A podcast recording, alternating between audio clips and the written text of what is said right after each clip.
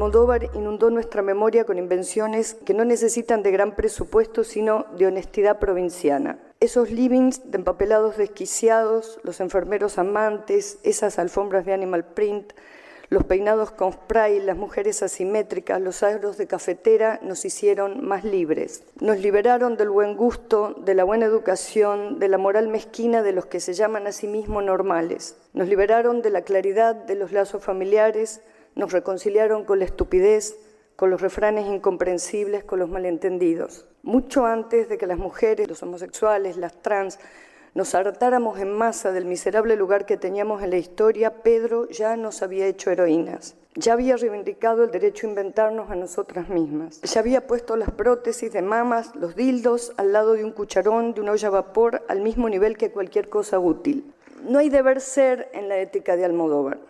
Hay obligación de crearse, obligación de inventarse. Sus películas inauguraron territorios donde se puede vivir mejor. Pero ahora, Pedro, Ahora más que nunca te necesitamos, porque seguimos mojando nuestras bikinis en un mar de muertos.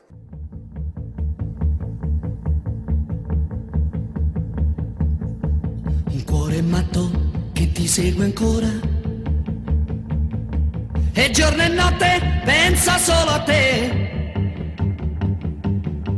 Riesco a fargli mai capire che tu vuoi bene a un'altra e non a me cuore matto, matto da legare, che crede ancora che tu pensi a me. Non è convinto che sei andata via, che m'hai lasciato e non ritornerai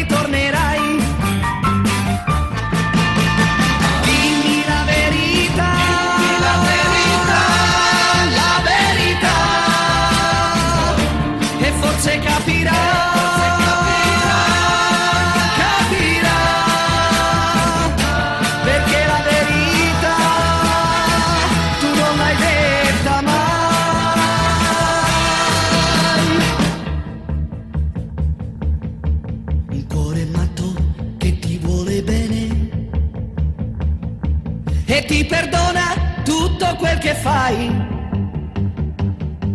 ma prima o poi tu sai che guarirà. Lo perderai, così lo perderai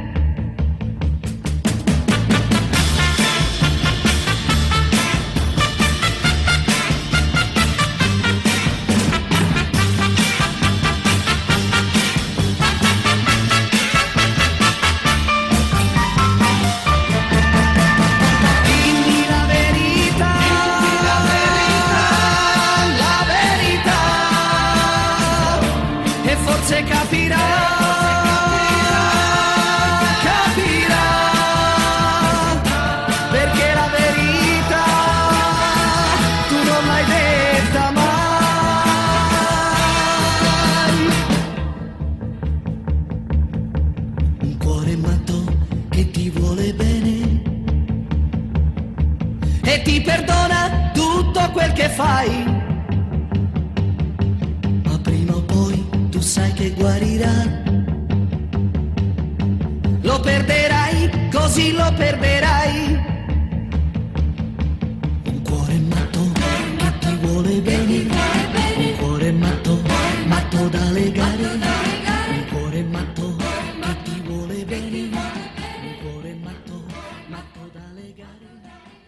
Bienvenidos a No se puede vivir del amor, sábado en la radio pública de la ciudad de Buenos Aires, momento en el que resumimos todo aquello en lo que hemos estado pensando, en lo que hemos estado, por cierto, eh, lucubrando, aquello a lo que fuimos a buscar, a dónde fuimos a parar todos estos días para seguir pensando, repensando y sobre todo reconfigurando lo que entendemos por diversidad sexual, lo que el mundo entiende por diversidad sexual y la declinación específica que la diversidad sexual tiene que tener en nuestro país, en nuestra región, en además las regiones que hacen a nuestra región. A esto nos dedicamos en este décimo año y a esto nos hemos dedicado a lo largo de 10 años en No se puede vivir del amor. Y quiero empezar el día de hoy hablándoles de esta década de programa. Hace 10 años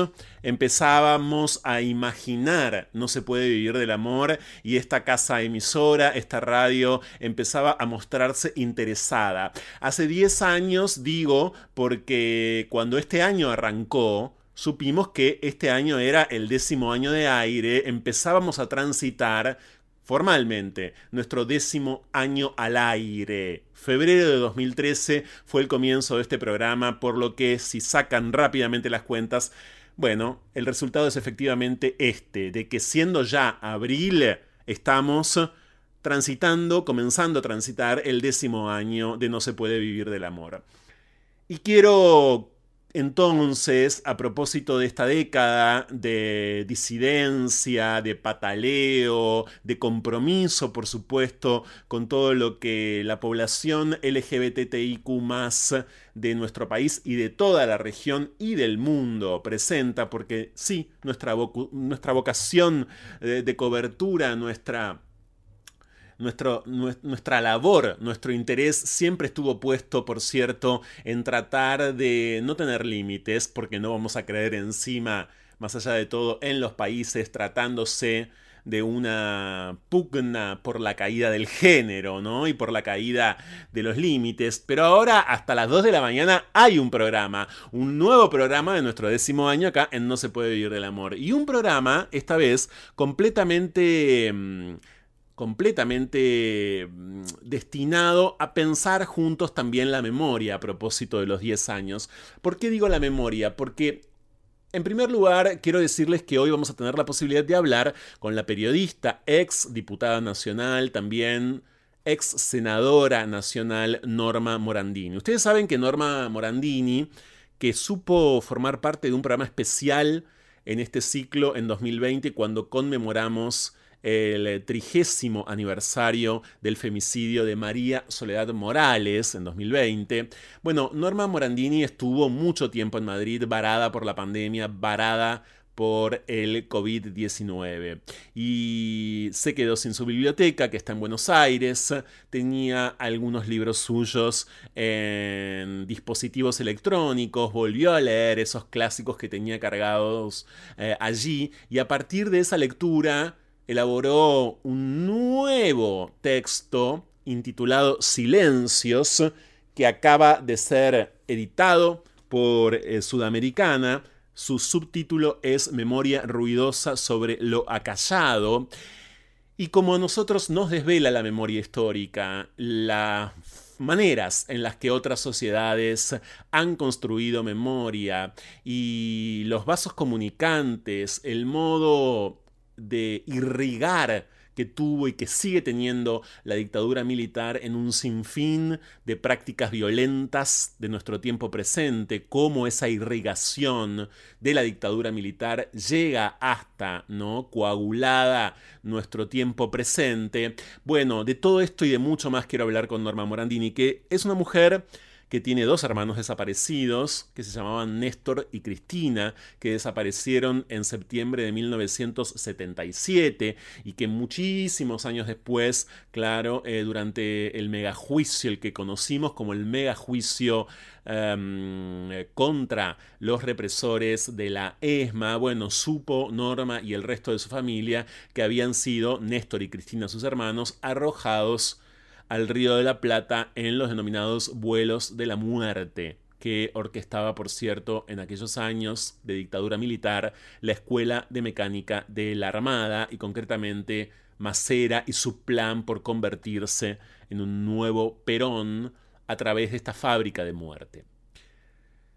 De todo esto, sobre todo, insisto, de los modos en que podemos pensar en hacer memoria, habla el libro de Norma Morandini y estoy contentísimo de que hoy esté acá en No se puede vivir del amor. Y hay otras memorias hoy, hay lugar para otras memorias, hay lugar para muchas memorias en el programa de hoy hasta las 10 de la, hasta las 10 de la noche, no, hasta las 2 de la mañana, eh, porque quien ha escrito anécdotas, quien se ha puesto a recordar también y quien ha convertido esos recuerdos, pero otro montón de materiales como sus proclamas, como las causas por las que viene peleando hace mucho tiempo es la dirigente sindical y trabajadora sexual Georgina Orellano. Sudamericana también acaba de publicar el libro personalísimo de Georgina Orellano que, como no podía ser de otra manera, se llama Puta Feminista, Historias de una Trabajadora Sexual. Muchas veces en este ciclo hemos dialogado con Georgina, nunca claro, hemos dialogado sobre un libro, el libro acaba de salir, ustedes saben que ella es secretaria general de AMAR, que es el sindicato de meretrices argentinas, el sindicato que defiende los derechos humanos y los derechos laborales de los trabajadores sexuales de la Argentina. Es un personaje, Georgina, harto conocido ya a través, por cierto, de su activismo permanente, de sus intervenciones públicas. Y el libro es un libro, como les conté, que juxtapone de una manera muy ecualizada recuerdos personales de sus inicios como prostituta, de sus inicios en el trabajo sexual, de su parada, de sus primeros contactos, de sus dudas, de sus sucesivas salidas del armario respecto de darse a conocer como una puta feminista, de llegar a ser feminista, de las luchas varias contra eh, los embates eh, de la policía, contra la violencia institucional en general, pero también los personajes que pueblan su vida, los hombres que han poblado su vida, su hijo Santino, su propia madre, las relaciones que ha tejido en la calle, en el espacio público, de todo esto y más da cuenta el libro de Georgina Orellano. Y siguiendo con la memoria, les quiero decir que vamos a recibir hoy a un eh, notable guionista y director de cine y televisión de la Argentina que es Alejandro Massi. Alejandro Massi hoy ya es el responsable de un éxito. Miren, la semana pasada cuando yo vi el documental dije, va a ser un éxito, va a ir mucha más gente de lo que los responsables imaginan, no tengo ninguna duda, y así empezó a ocurrir a lo largo de toda esta semana. ¿Por qué? Porque somos muchos quienes de muchas maneras estamos ya volviendo a hablar de María Luisa Bemberg. Y eso tiene que ver con el estreno del documental de Alejandro Massi, que va a estar en comunicación telefónica con nosotros y que se llama María Luisa Bemberg, El eco de mi voz. Se estrenó en el Malva, pero en este momento está en un montón de salas de la República Argentina porque cuenta con una buena distribuidora y si bien el documental es de gestión independiente, con algunos fondos, lo cierto es que hubo mucho entusiasmo por poder difundirlo y difundirlo mejor, por intentar que llegue a un público mayor y a eso está dedicándose el documental y quienes, insisto, lo empujan. Afortunadamente porque es un documental divino, El eco de mi voz, y porque era obvio que tenía que, de que existir. Hace mucho tiempo que estábamos pensando, incluso nosotros, desde este ciclo, en María Luisa Bemberg. Me acuerdo cuando Lita Stantic, la productora, nos visitó, lo mucho que hemos hablado sobre esta mujer feminista que a los 59 años... Bueno, luego de una vida dedicada a sus cuatro hijos y de una vida además propia de una de las familias poseedoras de una de las más grandes fortunas de la Argentina, la familia Bemberg, hija de Otto Bemberg, eh, bueno, con, completamente ligados, claro, a la cerveza, ustedes saben, a Quilmes y demás. Bueno, cuando a los 59 años Bemberg empieza a filmar, descubrimos su, su feminismo en escena, en escena cinematográfica, su feminismo era anterior, la acompañó siempre, por supuesto hasta el día de su muerte, fue fundadora además de la Unión Feminista Argentina, tuvo mucha participación repuesta la vida democrática en nuestro país, en lo que fue la ley de patria potestad y en tantos otros proyectos.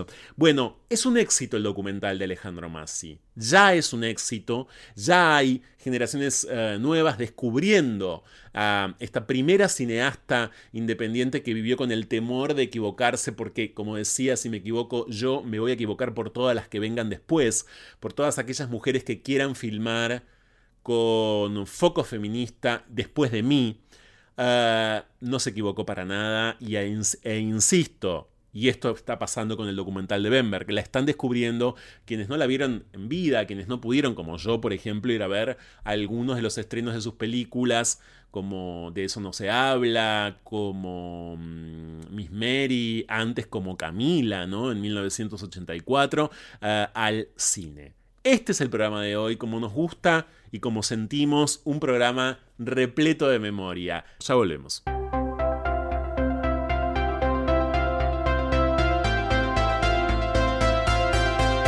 No se puede huir del amor, aunque lo nuestro sea fugarnos. Ya volvemos. Hola, soy Mosquita Muerta y todas las tardes, de 4 a 6, los invitamos a encontrarnos. ¿Para qué? Para hablar de medios, para hablar de tele, para hablar con famosos, para hablar de rating, para hablar de todo lo que nos gusta. Una ceremonia que venimos haciendo desde hace 7 años, por si las moscas. Todas las tardes, desde las 4, acá en la 1110. Conectate con la ciencia jugando y aprendiendo en familia. El Planetario tiene propuestas para todas las edades, que van desde actividades para armar y colorear hasta podcast de entrevistas y curiosidades astronómicas. Ingresa a las redes del Planetario en Instagram, Facebook, Twitter y Spotify o a www.planetario.buenosaires.gov.ar y descubrí el universo desde casa. En tu ciudad, en tu país, en tu mundo. Sí, en el mundo. La 1110 es mundial. Escúchanos en www.buenosaires.gov.ar barra Radio Ciudad. Seguinos en Facebook barra la 1110 y en Twitter arroba la 1110. La 1110, más que una radio, una nueva forma de comunicarnos.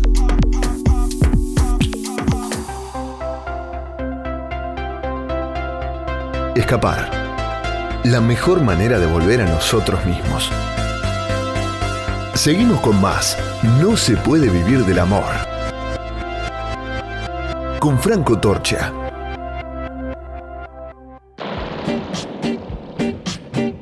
Intercambios a la deriva. Lo que va de la idea al ideal. Diálogos con cierta lógica y acaso desacatos. A la hora en que Buenos Aires parece agotarse. Fuego en la conversación. Llega a No se puede vivir del amor. Cháchara. Palabra. Es lo único que tenemos.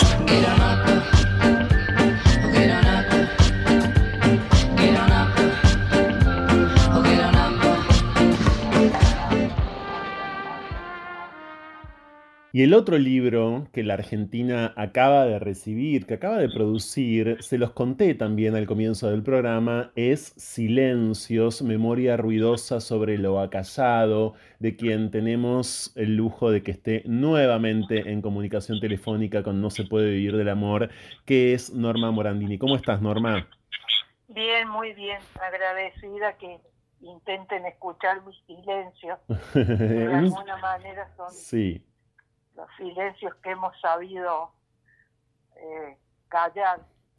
Sí, hay, hay, por supuesto en el libro un sinfín de momentos que a mí me gustaría poder destacar, pero hay una aseveración en uno de los últimos capítulos, Norma, que a mí me resultó especialmente sugerente y tiene que ver con esto. Dice exactamente Norma Morandini en su Silencios.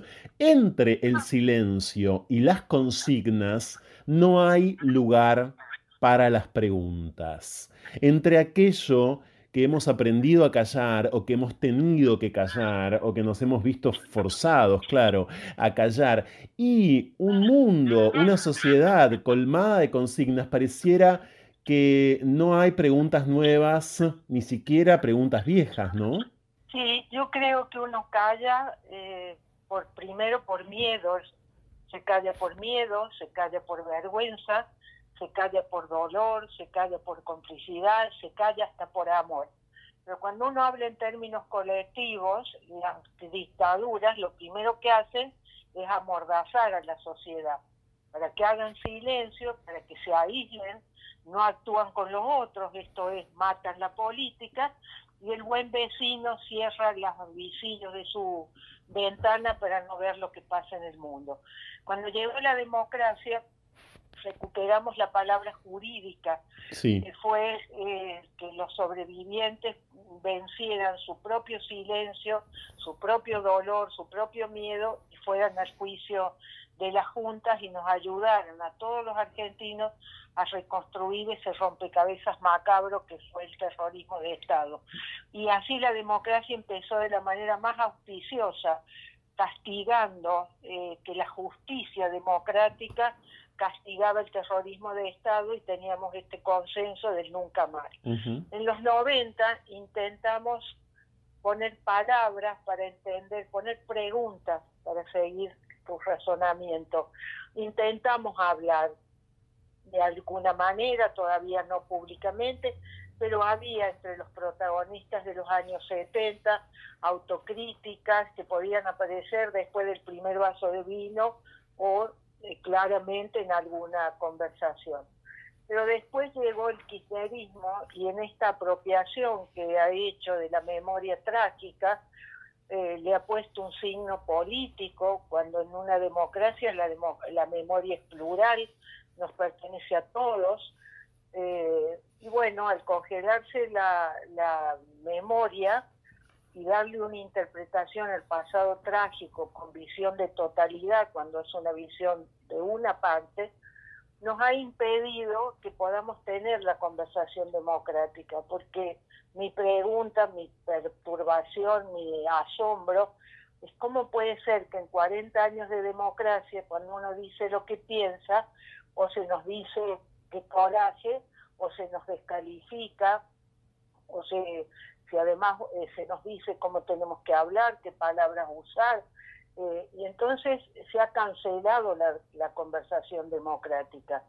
Y con ruido de gritos eh, y con consignas, es muy difícil que uno pueda abordar el hambre, la inflación, la degradación de, la educación, cuál debe ser el papel del Estado, es decir, hacer una, una eh, que no sea la anécdota la que domine nuestro debate público, ¿no? Que es lo que hablamos en los espacios públicos, de alguna manera en este como sí de debate que vemos en la televisión, o lo que circula en las redes, que son expresiones eh, de ciudadanos que tienen todo el derecho a expresarse, pero eh, si los profesionales y los mismos gobernantes que tienen instrumentos y, no instrumentos, tienen organizaciones poderosísimas de prensa y propaganda, eh, utilizan los Twitter para, de alguna manera,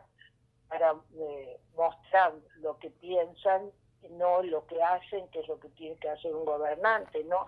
dar cuentas de sus actos. Norma, yo me detenía además en las consignas, porque bueno, este es un ciclo dedicado a la diversidad sexual desde hace 10 años y estamos muy acostumbrados a problematizar las consignas. Bueno, no puntualmente las de la memoria histórica, que son aquellas a las que te dedicas especialmente en tu libro Silencios, pero sí otras. Es decir, la Argentina se ha vuelto creo, una sociedad colmada de consignas, un espacio público al menos, ¿no? Repleto eh, de consignas que a mi parecer, entre otros problemas, tienen las consignas eh, el de la simplificación, ¿no? A veces sintetizan y se convierten en una eficaz simbología, pero tienes razón, es una simplificación y eso nos ha hecho perezosos, nos hemos hecho perezosos de pensar nuestra sociedad, lo que nos ha pasado, lo que nos pasa, más allá de las cifras. Fíjate la contaminación que hay en el... Solo somos cifras, números, números, debatimos los números, nunca las personas, nunca humanizamos, porque detrás de cada número hay una persona, hay una familia, hay un dolor, hay una violación, hay una alegría, es lo que es lo humano. Y después lo que nos ha pasado, yo eh, eh, a, mí me ayudó mucho, mucho, sigo hace mucho tiempo, desde que cubrí el juicio de las juntas y descubrí a Hannah Arendt, esta filósofa que fue de alguna manera también paria, porque después del nazismo va a Estados Unidos y es quien mejor ha pensado el totalitarismo, la soledad a la que aíslan los, los sistemas totalitarios y ella eh, nos increpa y dice hay que pensar, hay que volver a pensar, porque vale para el nazismo que corta la historia de la humanidad con, con campos de concentración que eran desconocidos, vale para nosotros lo que nos ha pasado, eh, porque ¿qué es lo más grave que les ha dado a una sociedad? Una tiranía, tuvimos eh, una guerra civil no declarada, pero cuando los hermanos en un mismo país se matan, y una humillación de una guerra perdida. Y sin embargo, vamos, eh, hemos ido postergando, me da la impresión que a veces le tenemos mucho miedo a la verdad que nos revela, que revela lo que hemos sido capaces de tolerar, lo que hemos sido capaces de hacer. Eh, y por eso lo que dices bien de efectivamente la consigna es emocional, simplifica y nos priva de la maravillosa aventura del pensamiento, porque si los seres humanos no podemos pensar libremente y tenemos miedo porque hay comisarios políticos que desde el poder nos dicen cómo hay que nombrar las cosas o cómo se simplifica como propaganda política electoral una situación, ahí hemos ido degradando el lenguaje. Tal vez yo con esto revelo, a lo mejor a veces me pregunto si no tengo un prejuicio ya de una persona mayor, pero a mí tengo tal apego a las palabras, mm. son tan bellas las palabras que unen, que crean puentes, que nos hacen sentir bien, y me impresiona mucho cómo tenemos, con qué facilidad se insulta, con qué facilidad se descalifica a la persona y no la posibilidad de que podemos tener ideas completamente diferentes, pero podemos discutir las, las ideas, no las personas. Nosotros hacemos al revés, descalificamos la persona, convertimos la persona en su idea y eso es una aniquilación de la no entender lo que es el ser, lo que, nos define como ser. Es un tipo de, se me ocurre Norma que es un tipo por lo menos de violencia eh, verbal que una democracia verdaderamente revisada, ¿no? Quizás no estaría permitiéndose. No, no se permite, de hecho, la libertad de expresión consagrada constitucionalmente, consagrada en el artículo 19 de la Declaración Universal de los Derechos del Hombre, la Biblia de los Derechos Humanos en América Latina, que es el Pacto de San José de Costa Rica, lo dice claramente, la libertad de expresión tiene un límite que es no incitar a la violencia. O sea que el privilegio de expresarnos libremente nos exige la contrapartida de respetar al otro, de no incitar a la violencia. Y yo tengo la sensación de que vamos en un increscendo con situaciones de violencia cotidianas que están todos los días, y esta incapacidad que tenemos de mirarnos de frente, hablar sin lastimarnos, y yo ahí sí tomo la sabiduría que a veces los refraneros Hmm. Tienen una sabiduría. Yo tengo no era española y los españoles hablan mucho con el refranero y ella dice, solo di palabras dulces, no, vaya, no vaya a ser que te las tengas que tragar. Entonces, claro, como si uno se llena la boca de, de porquería, de amargura, de descalificación, vamos imbotándonos espiritualmente y, y no podemos mirarnos como partes de un mismo país, ¿no? Esto que llamamos grieta, que llamamos, es decir, es mucho más profundo que decir es una grieta, es una brecha, porque se le, se le se pone en culpa de la, de la ideología lo que es una responsabilidad de respetar al otro, que no es un tema ideológico. El respeto no es de derechas ni de izquierda, los derechos humanos no son de derechas ni de izquierdas, son valores, son principios que tienen que regir la vida comunitaria y los relevantes que nos respetemos, no que pensemos diferente. Y entre nosotros se ha alterado esa ecuación, está todo cambiado de lugar, hay una concepción de la democracia electoral, como si eh, sacar mayoría electoral eso ya autorice a no respetar al otro, a no garantizar los derechos y a no reconocer que una, una democracia lo que la define es su pluralidad. Una, un sistema de un solo color político, de un solo partido, eso es antidemocrático hasta por definición, ¿no? Esta Norma Morandini, hoy acá No se puede vivir del amor, una vez más, periodista, claro, ex eh, diputada, ex senadora nacional, presentando por estos días Silencios, Memoria Ruidosa sobre lo Callado, un libro que tiene como dije, una variedad de imágenes en su escritura, en sus disquisiciones, casi una especie de diario en el que Norma va recordando ideas de unos cuantos y unas cuantas pensadoras, como Hannah Arendt, por cierto, a quien ya citó, eh, entre otros, pero que también, claro, se permite y, y, mucho volver a determinadas escenas personales, ¿no? Hay una escena, Norma, que yo quisiera poder adelantar uh, para aquellos lectores que, que, va a tener y que ya está teniendo silencios tu libro, y es la escena en la que vos advertís una coincidencia, vamos a decir, entre la fecha en la que desaparecen, en la que son secuestrados tus hermanos, Néstor y Cristina, que fueron secuestrados por la dictadura militar el 18 de septiembre de 1977 en el barrio de San Telmo, en Buenos Aires, y la fecha eh, en la que es descubierto el Ara San Juan, en la que aparece finalmente el Ara San Juan, el submarino. la coincidencia es la sentencia, es decir, cuando hacen la sentencia de los oficiales eh, a los que se les culpa, eh, por, entre otros, la desaparición de mis hermanos, coincide con lo de Lara. Claro. A mí me impresionó mucho, yo estaba en Nueva York, tal vez cuando uno tiene distancia eh, puede ir hondo, ¿no? Y a mí me impresionó mucho esas coincidencias, como que a veces son como burlas en el calendario, ¿no? Mm. Digo, ese mar insondable, a mí me la idea del, del agua, de que alguien haya, digo, eh, sí que hayan sido arrojados al, al agua, eh, ese yo ni siquiera me he animado a pensar, porque un poco para tu audiencia y para ti, contarte que yo estuve confinada por el COVID en Madrid y eso me obligó y me sumergió en un silencio y en una soledad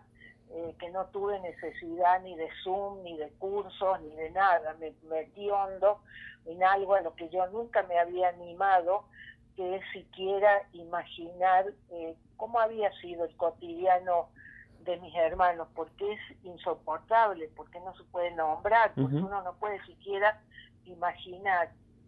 Entonces, como estaba en un departamento con gustos literarios que no eran los míos, eh, comencé a leer de nuevo todo lo que yo tengo guardado en mis adminículos electrónicos. Y así como eh, hace mucho tiempo que estudio eh, y tengo casi obsesión por ver cómo otros países han resuelto su pasado trágico, sobre todo Alemania, sus pensadores, sus filósofos, eh, trabajé el libro de las sobrevivientes de la ESMA.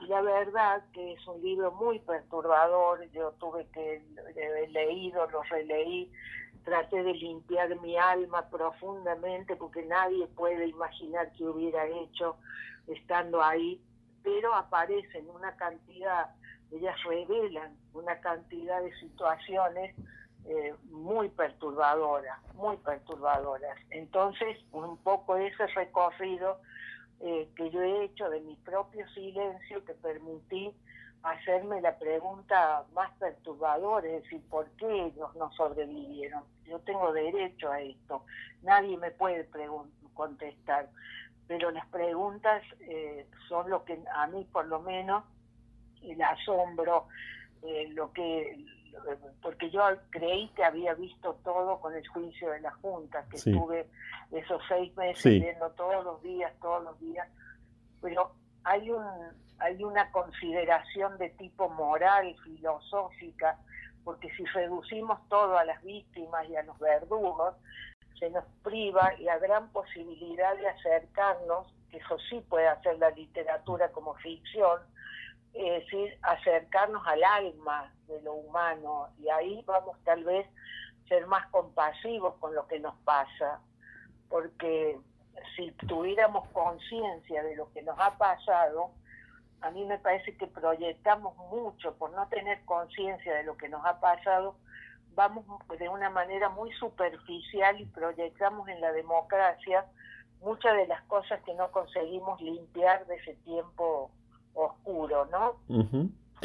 La coincidencia con el agua tiene que ver, vamos a decirlo claro también, eh, por si no quedó claro, con el hecho de que gracias a ese juicio eh, ya eh, en estos últimos años, Norma, vos, tu familia, se enteran que tus hermanos, Néstor y Cristina, fueron arrojados en los célebres vuelos de la muerte, tristemente célebres, trágicamente célebres vuelos de la muerte al Río de la Plata. Y como dijiste, para que quede bien clara la, la coincidencia, eso te lo enterás el día en el que justamente surge la sentencia de ese proceso judicial que coincide con la aparición del Ara San Juan. Está Norma Morandini en diálogo con No se puede vivir del amor, autora del flamante eh, Silencios, por cierto, que como contaste es un libro que se dedica y mucho, Norma, a pensar otras políticas de memoria.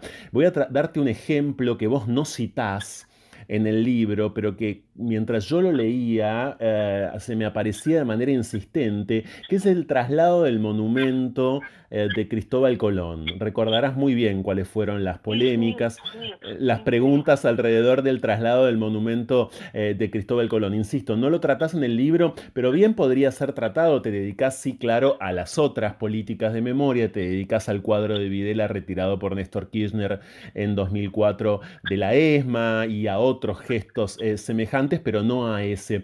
La pregunta es entonces, eh, de todo lo que estás aprendiendo desde hace tantísimas décadas respecto de las políticas de memoria, ¿qué quisieras compartir especialmente?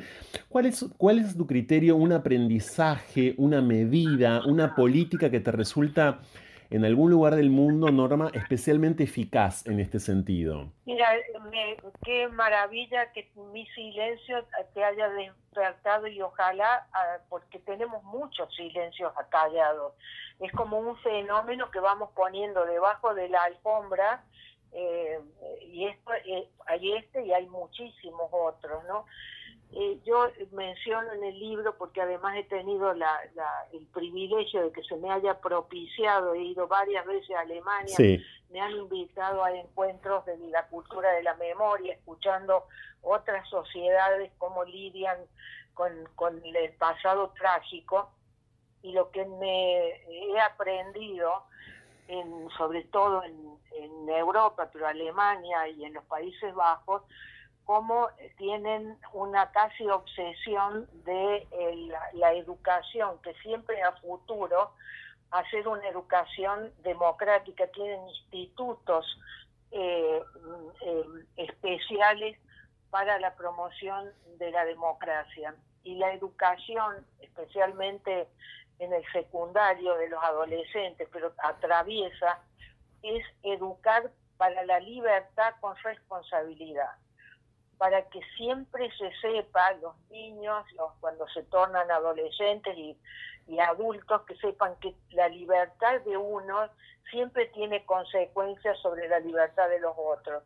Por eso es necesaria educar en responsabilidad, que es una palabra silenciada.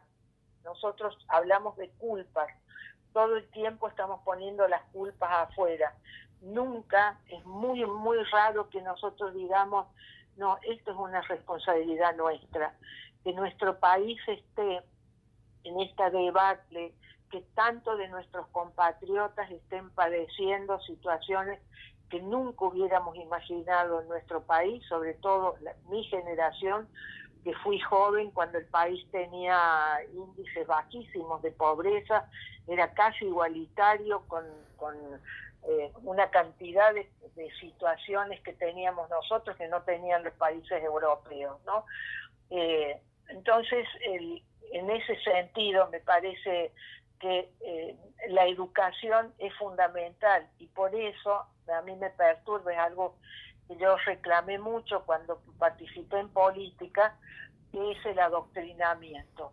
¿no? Hace rato que en las escuelas argentinas hay un adoctrinamiento, esto es, se baja una doctrina, se cancela la posibilidad del, del otro pensamiento, no hay una historia oficial construida solo con una parte, si además no nos han invitado a la gran mesa colectiva, ¿no?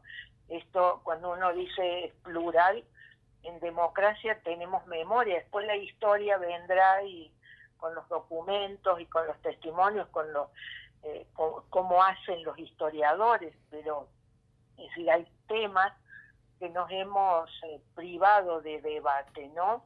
Eh, sí, que, y, que, como te encargas de señalar, si me permitís, no desresponsabilizan a los agentes principales, digamos, ¿no? No, no, eso está, eso, eh, mira qué interesante que uno tenga que estar todo el tiempo diciendo esto. Cuando la justicia actúa, esta es la, la gran ventaja de que cuando la justicia condena, podemos permitirnos hablar de otras cosas entonces, por supuesto que no se puede equiparar el terrorismo de Estado, porque eh, una cosa es cuando el Estado utiliza, primero que el Estado es el que tiene que garantizar derechos. Es decir, eso es una función del Estado. Si yo hago algo contra alguien, cometo un delito, no es que estoy violando un derecho humano. ¿no? Entonces, por supuesto, yo soy, eh, en el otro libro ya lo señalaba, eh, que si uno dice dos demonios, primero que le pones en la órbita de lo demoníaco lo que hemos hecho los seres humanos, ¿no? Eh, y, la, y si hay algo demoníaco en la vida de convivencia es la violencia. La violencia es decir, bueno, las guerras, estamos asistiendo en el siglo XXI a algo que nunca pensamos que íbamos a, a ver de nuevo. Yo personalmente siempre abracé la causa de los derechos humanos como derechos democráticos porque siempre pensé que es lo que nos protege de los tiranos o protege al ciudadano de la prepotencia del Estado como definición, ¿no?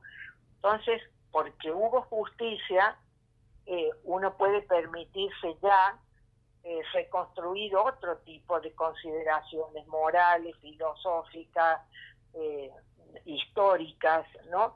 nosotros nos quedamos hablando tanto del siglo XIX y demás, y, me parece que nos falta un poco lo que señalábamos al inicio, tenemos como pereza de volver a pensar, ¿no? Uh a riesgo de equivocarnos. Si yo lo único que pretendo es que seamos honestos.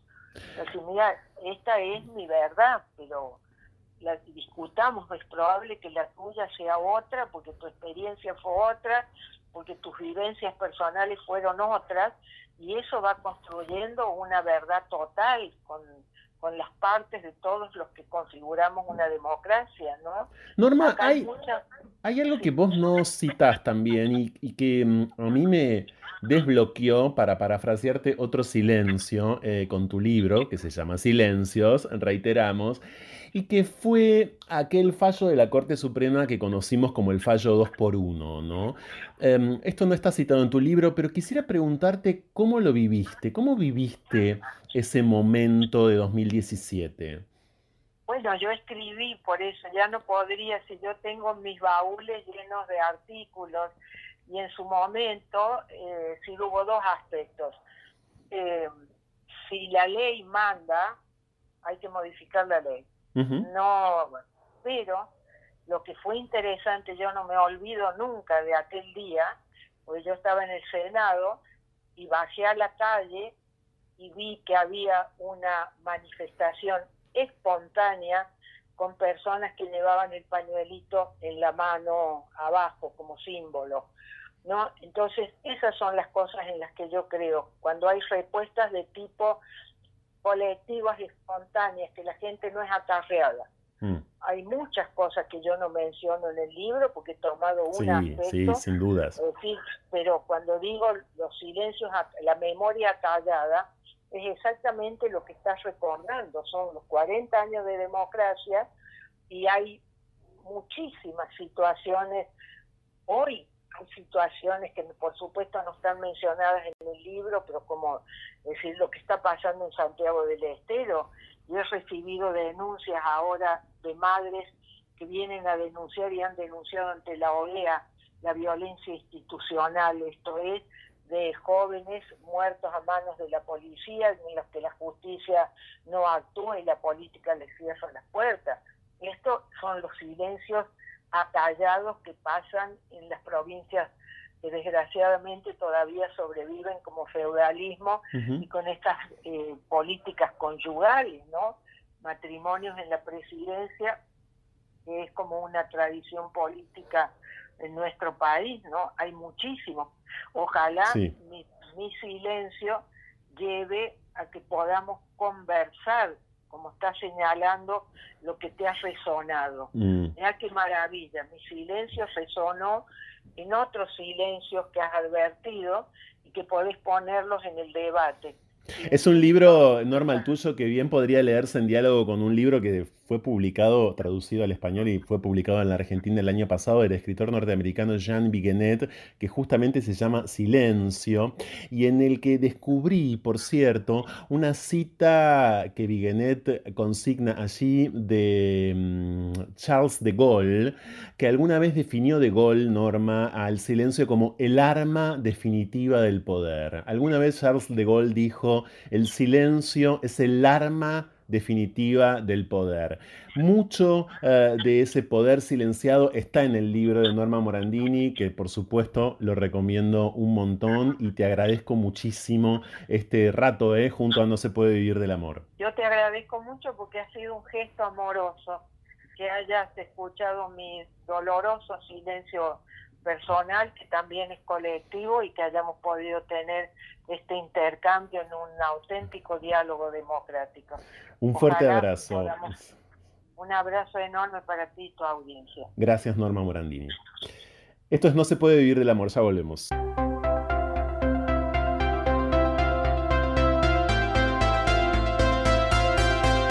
No se puede huir del amor, aunque lo nuestro sea fugarnos.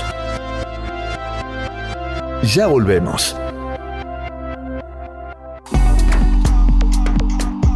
En tu ciudad, en tu país, en tu mundo. Sí, en el mundo. La 1110 es mundial. Escúchanos en www.buenosaires.gov.ar barra Radio Ciudad. Seguinos en Facebook barra la 1110 y en Twitter arroba la 1110. La 1110, más que una radio, una nueva forma de comunicarnos. Hola, soy Silvana Mato y junto a un grupo de periodistas hacemos cosas que pasan aquí en la 1110, en la radio pública de la ciudad de Buenos Aires, de lunes a viernes, de 12 a 14, este programa que habla de la ciudad y sus vecinos. Existe más de una manera de dar vida. 6.000 argentinos esperan. 40 millones. Podemos ayudarlos. Todos podemos dar vida. Comunicate al 0800-555-4628 www.incucay.gov.ar. Es un mensaje del Ministerio de Salud, Presidencia de la Nación. Descarga la nueva versión de la aplicación Vea Medios y escucha la 1110 con la mejor calidad desde tu celular, iPad o tablet. Para no perderte un segundo de todo lo que la radio de la ciudad tiene para ofrecerte, Vea Medios la aplicación que te acerca a los medios públicos de Buenos Aires, estés donde estés.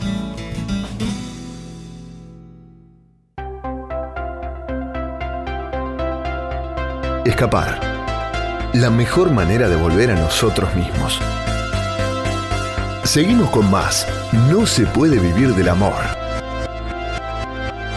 Con Franco Torcha.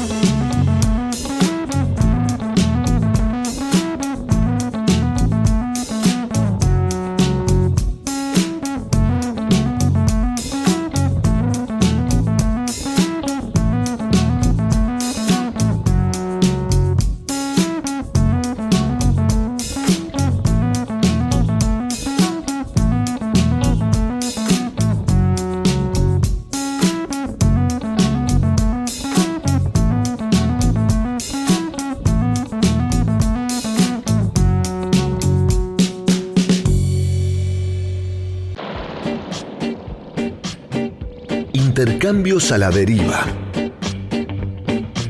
Lo que va de la idea al ideal. Diálogos con cierta lógica y acaso desacatos. A la hora en que Buenos Aires parece agotarse. Fuego en la conversación. Llega a No se puede vivir del amor. Cháchara. Palabra. Es lo único que tenemos.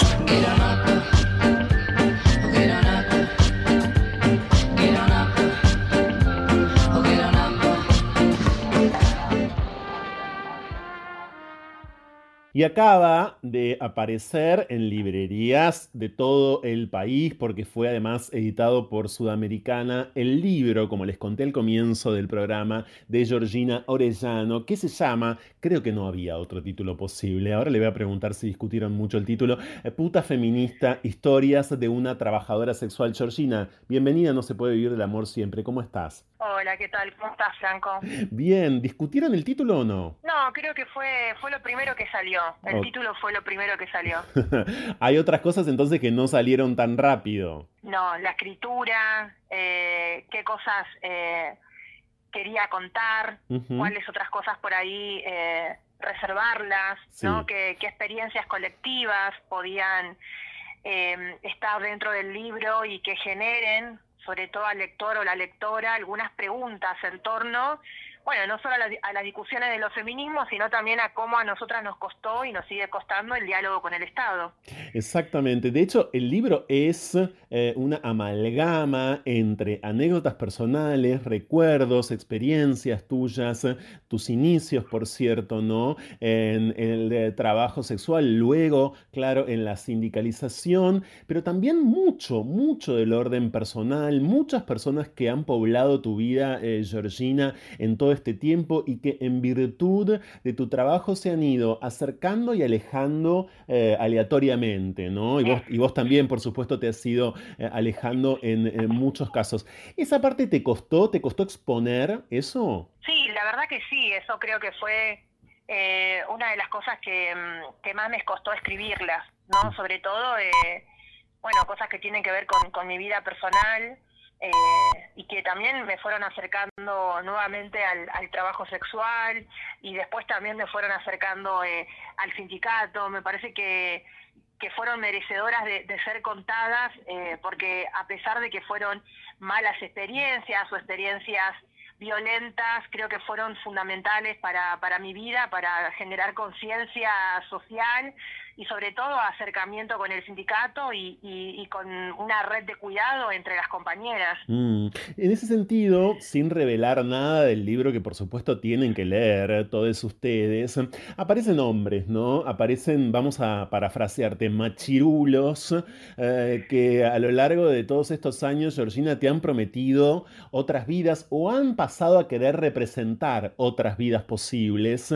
Y lo que contás, en líneas generales, insisto, sin entrar en detalle en ninguno eh, de estos episodios, es que has volvido siempre al antro y el antro es tu trabajo, ¿no? Sí, sí, Has siempre, vuelto, has vuelto, quise decir, ah, dije has volvido, has Sí. vuelto siempre al antro eh, y el antro es tu trabajo. Sí, siempre, a ver, socialmente siempre miran como la esquina, el trabajo sexual o la prostitución como aquellas peores cosas que nos pueden pasar a quienes nos decidimos dedicar eh, a esta actividad. Siempre se suele decir que cuando vos salís de la prostitución salís de un infierno. Y la verdad que yo he vivido infiernos eh, por fuera de la prostitución y en la prostitución me han dado eh, buenas experiencias, alegrías, tristezas, a ver, un cúmulo de, de- de experiencias que no todas, eh, yo no todas las, la- las encuadro dentro de, mm, de lecturas victimizantes. Digamos, yo he salido de la prostitución muchas veces eh, porque me, me pesaba mucho ser puta, me daba mucha vergüenza. Y de hecho me han castigado mucho, eh, señalándome que, que mi hijo se iba, iba a sentir vergüenza por el trabajo que yo realizaba, Sí. que estaba para más. Incluso eh, desde clientes, ¿no? Desde aquellos que van y demandan un servicio, que al escucharme hablar o al empezar a tener ahí eh, confianza conmigo, siempre después de terminar el trabajo me decían, dedicate a otra cosa, estás para más. Entonces, siempre como que se, eh, le, da, le, le bajaban el precio a mi trabajo. Ahora, ese estás para más, yo lo voy a invertir, le voy a dar otro sentido y te voy a decir, Georgina, que en efecto, en muchos sentidos el libro pone de manifiesto que vos estabas para más, porque hace rato ya eh, que sos eh, la secretaria general de AMAR y no, cualquiera, no, cualquier trabajador o trabajadora sexual puede ocupar efectivamente un cargo así en un sindicato, menos en un sindicato de la Argentina, em, digo, asociado, eh, integrante de la CTA, con lo que eso implica. es decir, en ese sentido digo, también estabas para más, porque vos sabés muy bien que no cualquier compañero o compañera, para usar el lenguaje bien sindical, está para eso, ¿no? Sí, eso es cierto. Y también fue algo que a mí me costó entender. Me costó entender cuando cuando mis compañeras eh, decían, nos eligieron como delegadas, ¿no? Creo que en, parte del libro cuento cómo se sindicalizó la esquina. Y la verdad que nosotras entramos al sindicato como una forma de agradecimiento eh, por algo que hicieron en un momento determinado en que nosotras buscábamos una respuesta. Eh, y a partir de ahí ese agradecimiento fue, bueno, participemos de estos talleres, en forma de agradecer que estuvieron cuando necesitábamos que estén, eh, pero nunca hubo un interés, por lo menos eh, mío, eh, en ser delegada o en terminar siendo dirigente de, AMAR. Eso a mí me, costó mm, siempre entender y de hecho en varias oportunidades le he dicho a las compañeras, porque a mí si hay un montón de, de otras compañeras, incluso una de las cosas que y a mí me pesó mucho al decidir si quería ser o no la secretaria general de AMAR, eran los años que tenía. Tenía solo 27 años, era muy joven. Entonces no sabía si esa responsabilidad yo podía llevarla adelante con, con, lo que pesa, ¿no? Ser la voz de un colectivo que está estigmatizado, que está criminalizado y que encima entramos en un debate súper eh, intenso eh, dentro de, los feminismos. Entonces yo tenía mucho miedo de, cometer errores y de que mis compañeras no se sientan representadas eh, por mi persona. Estamos en diálogo con Georgina Orellano, que acaba de publicar Puta Feminista, historias de una trabajadora sexual por el sello Sudamericana. Es una suerte de autobiografía hasta el día de hoy, claro, eh, de su vida como mujer, de su vida como trabajadora sexual, por supuesto también de su vida como madre, eh, como mujer que desea, ¿cómo no? ¿Por qué? Por momentos como eh, amante. a propósito de los feminismos, hay um, un capítulo puntual del libro en el que vos Georgina, como en el año 2010 sos instada a ir a aquel encuentro nacional de mujeres, el de ese año, que se realizó en la ciudad de Paraná, en la, en la provincia de Entre Ríos, y volvés con la certeza, decís, eh, de que no ibas a ser feminista prácticamente, y de que no solamente en la policía, sino también en el feminismo, las trabajadoras sexuales iban a encontrar un gran enemigo. Eh, por supuesto, de aquel 2010 a hoy han pasado no solamente 12 años, sino que han pasado otro montón de cosas, ¿no?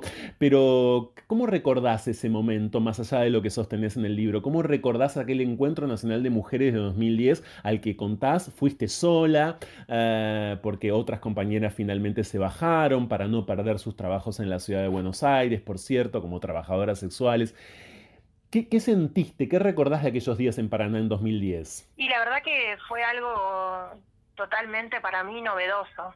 Encontrarme con la lucha feminista, con el movimiento de mujeres, lesbianas, travestis y trans, eh, saber de la historia del movimiento feminista de nuestro país, de la importancia que año a año se le da eh, a los encuentros, ¿no? Eh, la participación política de muchas compañeras dentro de esos espacios pero a la vez también lo veía como algo muy lejano eh, para con nosotras.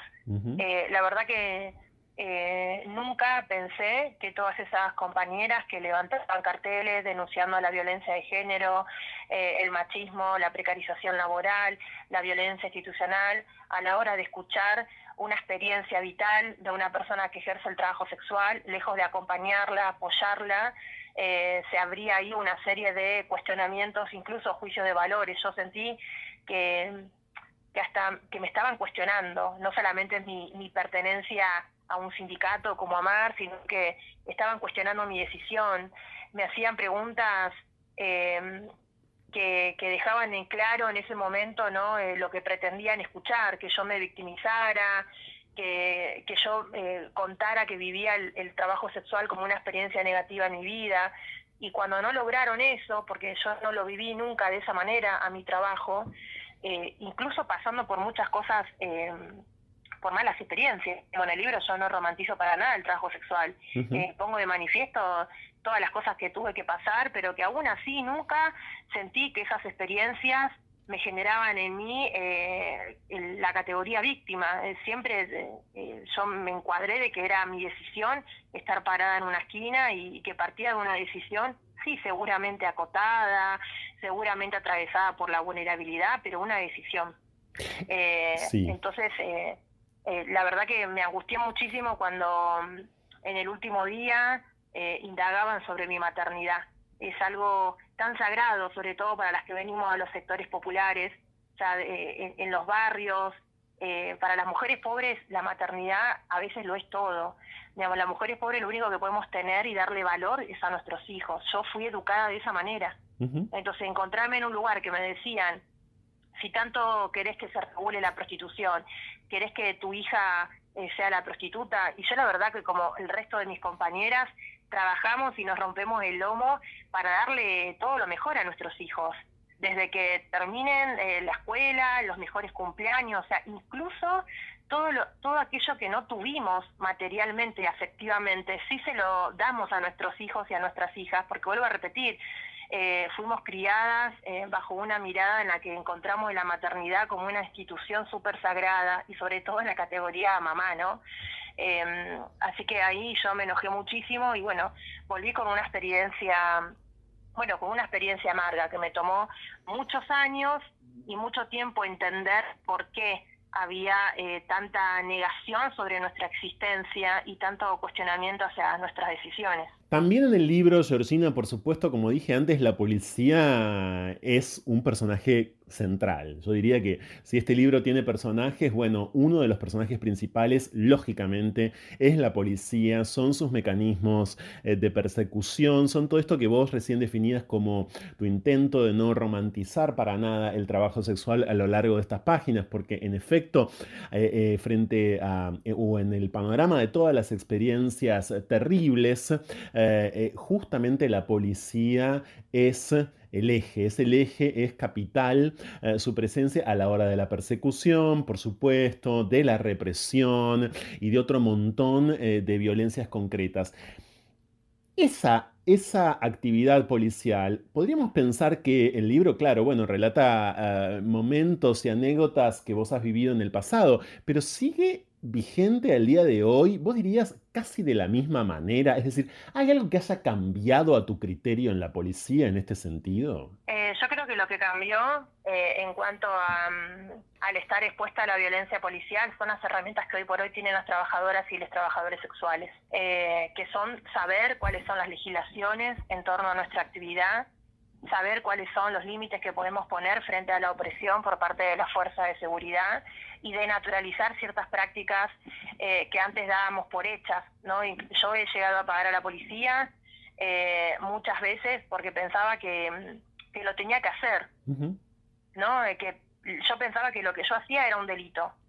Y hoy por hoy hay una conciencia eh, sindical en muchas compañeras y en muchos compañeros que saben que lo que hacen no es un delito y que saben que si la policía aparece en tu zona de trabajo a hostigarte, a echarte, a expulsarte, eso se llama violencia institucional y no podemos naturalizar esas prácticas porque si la naturalizamos, eh, digamos, estamos dando brazo a torcer y sabemos que cuando una compañera, la policía viene y te echa y vos te retirás y la verdad que al día siguiente eh, no te van a dejar trabajar. Eh, entonces, sí o sí tenés que dar aviso a los grupos de WhatsApp que hay, dar aviso a las delegadas que hay en, eh, en los barrios, acercarte al sindicato. Hay canales donde uno lo puede denunciar, cuidando, por supuesto, em, la integridad de la persona que decide denunciar la violencia ejercida por parte de las fuerzas de seguridad. Pero lamentablemente eh, es algo que lidiamos constantemente. Mm. Digamos, sabemos que las que trabajamos en la calle tenemos que lidiar siempre con la policía, tenemos que estar alertas, eh, por eso es importante estar organizadas o comunicadas entre las compañeras. Eh, ni hablar las compañeras, bueno, que trabajan en, sus casas, que también lidian constantemente con denuncias por parte de los vecinos y tienen que siempre dar cuenta de lo que hacen dentro de, su, de sus propias viviendas a la policía eh, y saber que, que siempre va a estar eso presente porque bueno, mientras sigan vigentes los códigos contravencionales, la policía va a seguir eh, amparándose en eso para hostigarnos de manera permanente. Yo me voy a permitir, eh, Georgina, por lo menos sobrevolar una anécdota, una de las tantísimas anécdotas que mm, eh, tienen su espacio en tu libro, en Puta Feminista, tu flamante Puta Feminista, que me resultó sobrenaturalmente simbólica como anécdota y es el momento en el que vos relatás cómo junto a ciertas compañeras en tu parada, allí en el barrio de Villa del Parque, eh, en aquellos años, detectan como un hombre adentro de su auto se estaba masturbando mirándolas. Se estaba haciendo la paja mirándolas. Nada más que mirándolas, él permanecía adentro del auto eh, pajeándose. Y ustedes lo van cercando, no voy a contar el final, eh, pero es un final claro y es toda una anécdota, insisto, eh, por demás simbólica, porque también allí ustedes no dudaron mucho en entender, si es que ya no lo tenían completamente absorbido esto e instalado, que ese acceso, el acceso al placer em, de una práctica autosexual, digamos, también es un acceso que si él lo estaba haciendo mirándolas a ustedes en semejante espacio, tenía que ser rentado. Totalmente, sí, y de hecho una de las cosas que, que a mí me enseñó mucho el trabajo sexual es... Eh, a moverme en el espacio público y entender que es mi lugar de trabajo, más allá de que hay una división entre lo público y lo privado instalado cultural y socialmente. Digamos, el espacio público es mi lugar de trabajo, entonces yo merezco respeto en mi lugar de trabajo, merezco que las personas que transiten me respeten eh, y sobre todo ahí estoy trabajando. Digamos, no es que por ser pública todo el mundo que pase eh, tiene el derecho eh, a acosarme, tiene el derecho a masturbarse y tiene el derecho a hacer con nosotras lo que quiera. No, hay ciertas condiciones. Eh, y eso a mí me lo han enseñado muchísimo las compañeras que tienen muchos tacos gastados y muchos años de experiencia eh, de caminar por, por, las calles, ¿no? Mm. Eh, Georgina, este es un momento muy complicado para el, para el país, es un momento económico durísimo. ¿Cómo desde el sindicato estás viendo que se desenvuelve en estas circunstancias el trabajo sexual? ¿Cómo, cómo describirías este momento para las personas justamente sindicalizadas? Muy difícil, es un momento muy difícil. Nosotras los vemos, tenemos un comedor, por ejemplo, en el barrio de Constitución. Sí. Y lo vemos todos los mediodías eh, cuando son la una de la tarde y ya se terminó la comida. Mm. Eso para nosotras genera una alarma de lo que pasa en la calle. ¿no? Mm. Es un reflejo de que en la calle no hay plata, de que en la calle no se trabaja, eh, también eh, a, los a los distintos servicios que ofrecemos en todos los amares, porque estamos presentes en 12 provincias, también está la asistencia alimentaria, eh, que la empezamos a llevar adelante en el contexto de pandemia, cuarentena, pero que la verdad la seguimos sosteniendo porque es una demanda permanente de compañeras que llegan al sindicato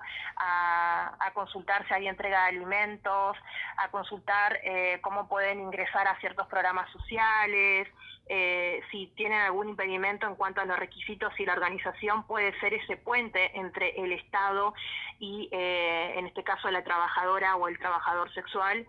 Eh, en las recorridas también lo vemos, digamos, es hay muchas compañeras que la primera preocupación que manifiestan es con la presencia de la policía en el territorio y después con que no hay trabajo. Mm.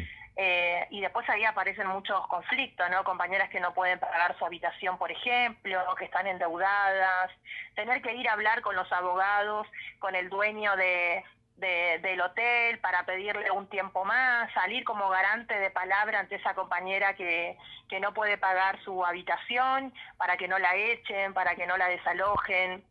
Así que es una situación muy complicada y a la vez también es es muy, es muy preocupante. Vas a, me imagino, presentar el libro. Bueno, además está llegando a la ciudad de Buenos Aires la Feria Internacional del Libro, después de dos años de no poder hacerse por la pandemia. ¿Cómo sigue eh, tu vida con tu libro, Georgina? Mira, yo cuando me animé a escribirlo, eh, era por lo menos para eh, habitar espacios eh, que son muy lejanos eh, a los espacios que nosotros estamos acostumbradas a habitar. Claro. Y aparte entendiendo que siempre que, que un lector o una lectora agarró un libro para a ver y- o conocer la cuestión de la prostitución, siempre fueron otras personas, en su gran mayoría de las veces, ¿eh? fueron otras personas las que han escrito eh, sobre nuestras vidas. Entonces era como un poco eh, dar esa batalla en esos lugares y dar cuenta de que las putas también podemos escribir, que las putas también tenemos conocimientos, que, las que, que las putas tenemos la herramienta que es la escritura, pero sobre todo la herramienta que es hablar en primera persona. Eh, así que eh, eso, celebramos que, el libro circule, que ya esté agotado, que nos avisaron que va a haber una segunda edición del libro, que hay muchas provincias eh, que lo están eh, pidiendo y, y reservando, y bueno, y lo presentaremos en la feria del libro eh, en el mes de mayo seguramente, eh, así que estamos muy contentas. ¿Y hay algún tipo de disturbio a partir de la publicación del libro? ¿Hay algún tipo, surgió algún tipo de negativa, de, de amenaza? ¿Algo de esto ocurrió? No, la verdad que eh, yo a las primeras que cuando tuve el libro, a las primeras que se lo, se lo entregué fue a mis compañeras. Sí. Eh, era para mí y es muy importante eh, las críticas de ellas. Y la verdad que todas las críticas han sido muy positivas, me han dicho que se han sentido muy representadas eh, en, en el recorrido que hice. Después también anecdóticamente, digamos, me han escrito clientes que me han dicho, che, ¿por qué no contaste? Eh, o sea, historias con ellos. Claro, que querían estar, la verdad, que querían estar. estar, ¿viste? Claro, Y claro. dije, mira, la verdad es que eh, de los clientes yo elegí eh, algunas situaciones que, que me han atravesado a mí y que han sido significantes en mi vida. Eso no significa que No, el claro. servicio que te ofrecía a vos no sea significante, pero bueno, para un libro no podía escribir todo de historias de, de clientes, pero me ha pasado eso, que hay algunos clientes que, que me han escrito y después me ha escrito, hay un capítulo en el que yo cuento una relación Sí. muy cercana que tengo con uno de mis clientes Sí, que me conoce desde los 19 sí, años. sí, sí. Escribo la relación con las hijas del cliente, Exacto, ¿no? Cuando se enteran de que yo soy puta. Exactamente. Y ellas me han escrito. Y la verdad que cuando vi que me mandaron un mensaje de WhatsApp, eh, tardé en abrirlo al mensaje porque dije, o me putean o, eh, o, me, o- o me dicen que nada, que, que les pareció bien el, el capítulo. Y la verdad que ha sido un mensaje muy amoroso eh, por parte de la hija de un cliente que me dijo que, que, agradecía, que primero haya cuidado su- sus identidades eh, y que después lo haya narrado eh, de una manera brutal que, que deja para ellas también visible el proceso que, que han tenido que atravesar en aceptar eh, que esa mujer con el hijito que iba a comer todos los fines de semana ejercía el, el trabajo sexual y que su papá y su abuelo eh, era mi cliente, ¿no? Completamente, ese es un capítulo entrañable. A mí el libro me gustó muchísimo. Quiero felicitarte, eh, Georgina. Quiero decir también que además de, trabajo sexual, prostitución, clientela, espacio público, policía, puta feminista, es un libro sobre la maternidad, justamente. Eh, es un libro no solamente sobre tu propia maternidad, tienes un hijo que se llama Santino, para quienes no sepan, sino también sobre los modos eh, múltiples, infinitos de ejercerla, de transitarla, sobre todo siendo además una mujer que quedó sola eh, con tu hijo hace tanto tiempo. Hay ahí, eh, hay en el libro, en sus páginas, mucho sobre maternidad fundamentalmente, sobre mitos de la maternidad, sobre imágenes eh, de la maternidad, escrito, como bien decía Georgina, en primerísima persona, ya no escrito a partir de quienes, bueno, piensan el trabajo sexual desde lejos o se oponen de- al trabajo sexual también desde lejos sin eh, habitarlo y sin ejercerlo. Gracias por este diálogo, Georgina Orellano. Recomendamos Puta Feminista, Historias de una Trabajadora Sexual. Te mando un fuerte abrazo, estaremos en la Feria del Libro, lógico, y esperemos poder estar el día en que lo presentes. Dale, muchísimas gracias, Franco. Un fuerte Una- abrazo. otro para vos. Seguimos en No se puede vivir del amor así.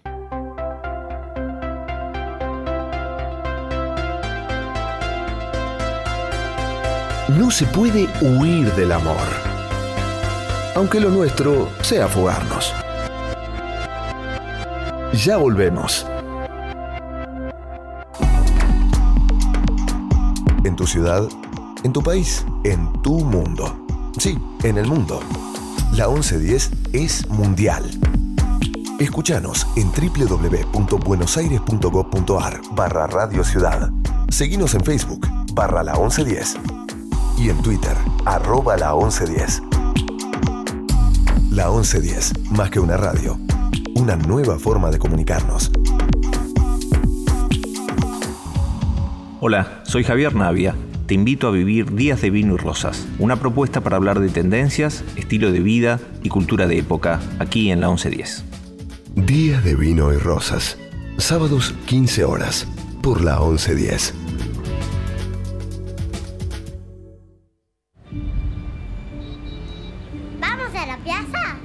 Mi amor, vamos. ¿Falta mucho? No, es ahí cruzando. Mamá, quiero ir a los juegos. Dale, pero dame la manito para cruzar.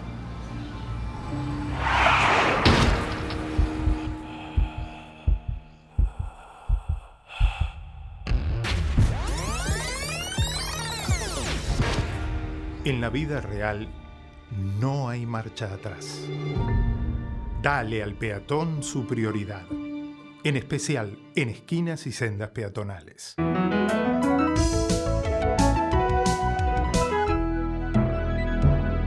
Luchemos por la vida. En tu ciudad, en tu país, en tu mundo. Sí, en el mundo. La 1110 es mundial. Escuchanos en www.buenosaires.gov.ar barra Radio Ciudad. Seguinos en Facebook barra la 1110 y en Twitter arroba la 1110. La 1110, más que una radio, una nueva forma de comunicarnos.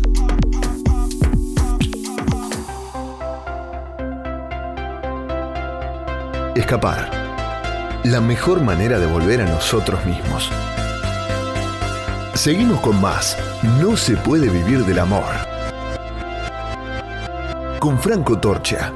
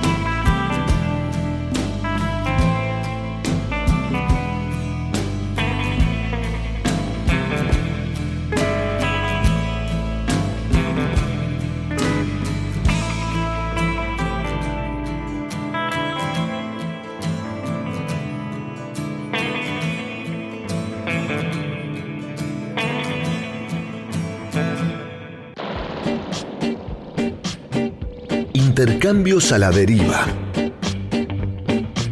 Lo que va de la idea al ideal. Diálogos con cierta lógica y acaso desacatos. A la hora en que Buenos Aires parece agotarse. Fuego en la conversación. Llega a No se puede vivir del amor. Cháchara. Palabra. Es lo único que tenemos.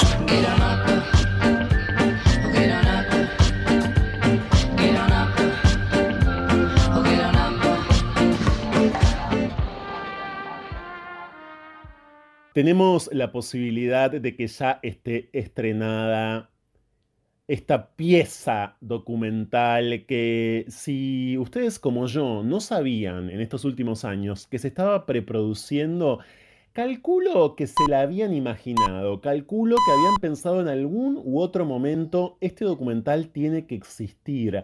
Algo de este orden tiene que empezar a pasar alrededor de una figura de la que en este programa hemos hablado muchísimo. Recuerdo la visita hace unos años de la productora Lita Stantic a nuestro estudio y la conversación alrededor de la obra de Lita, pero también de la obra de María Luisa Bemberg. Ya está estrenado en nuestro país el documental María Luisa Bemberg, El eco de mi voz, y ya está en comunicación telefónica con No se puede vivir del amor, su director, el guionista, el licenciado en filosofía, el realizador, el director, Alejandro Masi. ¿Cómo estás, Alejandro? ¿Cómo estás? Gracias por la invitación, Franco. Por favor, muchas gracias a vos. Yo decía, ya se estrenó, bueno, además hubo por supuesto preestreno, además el documental viene de ser presentado en varios festivales eh, y aplaudido allí en el mundo. ¿Cuál es, en principio, Alejandro, la, la, sensación que te recorre en este momento? ¿no? ¿Qué te está llegando en términos de evolución? ¿Qué empezó a pasar con el documental? Mira, la verdad es que, eh, Franco, yo estoy muy choqueado porque para mí era un imperativo personal por, por, el respeto, el cariño y la admiración que sigo sintiendo por María Luisa, eh, a, a, hacerle un homenaje de este tenor para, para la preservación, el recuerdo, el, la, pues, la, el mantenimiento en vigencia de, de, de los valores de su obra. Pero lo que me pasó, sobre todo en, en Mar del Plata, más que en Rotterdam, sí. eh, que de pronto eh, chicas argentinas eh, de 19, 22 años, eh, que no conocían siquiera que María Luisa Bember había existido, porque lamentablemente también así somos nosotros Sí, los argentinos con, Sí. nuestra, con nuestra memoria y nuestro patrimonio, eh, eh, emocionadísimas de que alguien hace 50 años estaba diciendo cuestiones que están en la cresta de la ola hoy y Sí. en plena modificación con respecto a la paridad, a la equidad, a la inclusión, eh, cosas que, que, que hace, que- que hace unos años eh, la, la pusieron a María Luisa de pronto a, hablar en soledad también, o, o con unas pocas. No es como hoy que de pronto hay movimientos que se han vuelto tan grandes y tan contundentes que si bien no están terminados y todavía hay mucho por hacer, pero sabemos que no se va a dar, no se va a caminar ya más para atrás. Eh, y María Luisa es de nuestra tierra, Franco. Entonces, me parece muy importante que, que, que- que todos estos movimientos tienen sus prece- precedentes importantísimos eh, en nuestro lugar. Sin eh, dudas. Eh, Alejandro, por cierto, hay ah, un detalle en el documental eh, sobre el que me gustaría detenerme en este comienzo de nuestro mm, intercambio, que tiene que ver con los cuatro hijos de María Luisa, ¿no? Los cuatro hijos de María Luisa aparecen en una foto al final del documental, y esto por supuesto no significa revelarles nada del documental que tienen que ver, tan solo un detalle, y desde luego aparecen aludidos eh, en ese trabajo de archivo formidable que tiene el eco de mi voz, un trabajo de archivo finísimo, muy pertinente y muy necesario.